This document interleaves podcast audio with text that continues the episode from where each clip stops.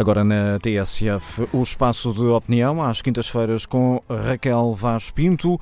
Hoje a falar da nostalgia sentida nos oitavos de final do Euro 2020. Não é exagero dizer que assistimos a grandes jogos de futebol nos oitavos de final do Campeonato Europeu. A emoção, os resultados surpreendentes e a qualidade destes jogos foram uma bela montra do que o futebol deve e pode ser. À cabeça temos a vitória da seleção inglesa que desfez a maldição alemã.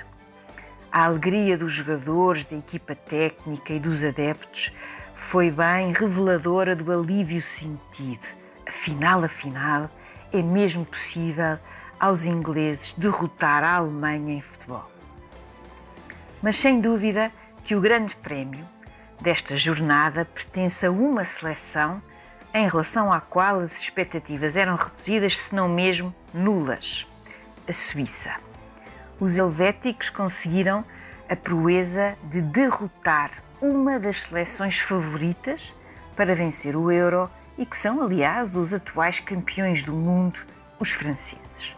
Poucos diriam que seria possível e, no entanto, os suíços fizeram deste jogo o melhor até agora.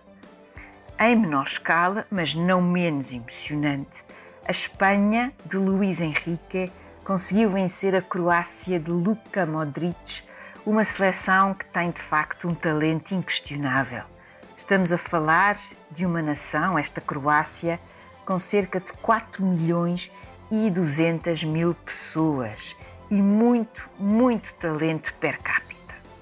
No entanto, neste Euro, esteve longe de demonstrar essa qualidade.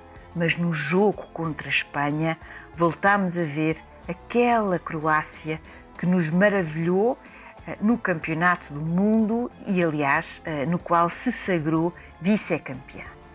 Enquanto seguia os jogos com atenção e entusiasmo, também tive momentos de enorme nostalgia.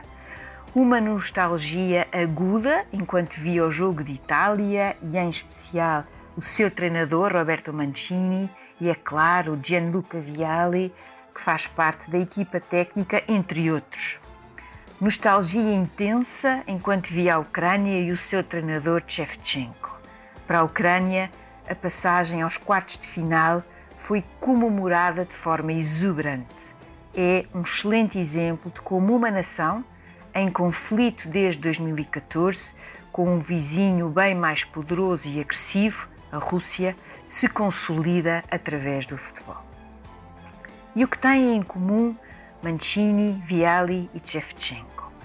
Foram craques inesquecíveis que vão agora deixando a sua marca nas seleções dos seus países. A minha nostalgia tinha de vir ao de cima enquanto olhava, enquanto os via a dirigir, a apoiar, a orientar e a liderar as esperanças e os sonhos de milhões dos seus compatriotas. Entre o jogo que acontecia no relevado, ia-me lembrando de jogadas, golos, toques, desmarcações, de facto inesquecíveis destes craques.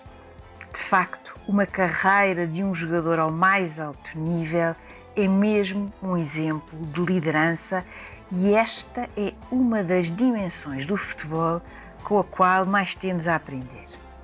Steve Gerrard, outro craque histórico do Liverpool, tem na sua autobiografia uma citação à qual volto frequentemente. Dez anos na nossa vida é muito tempo. No futebol é mais ainda. Dez anos é uma era. A transformação de craque em treinador parece à partida fácil, mas não o é de todo. E é por isso mesmo que Mancini, Viali, Shevchenko são exemplos de liderança dentro e para lá dos relevados. Opinião de Raquel Vaz Pinto às quintas-feiras na manhã TSF.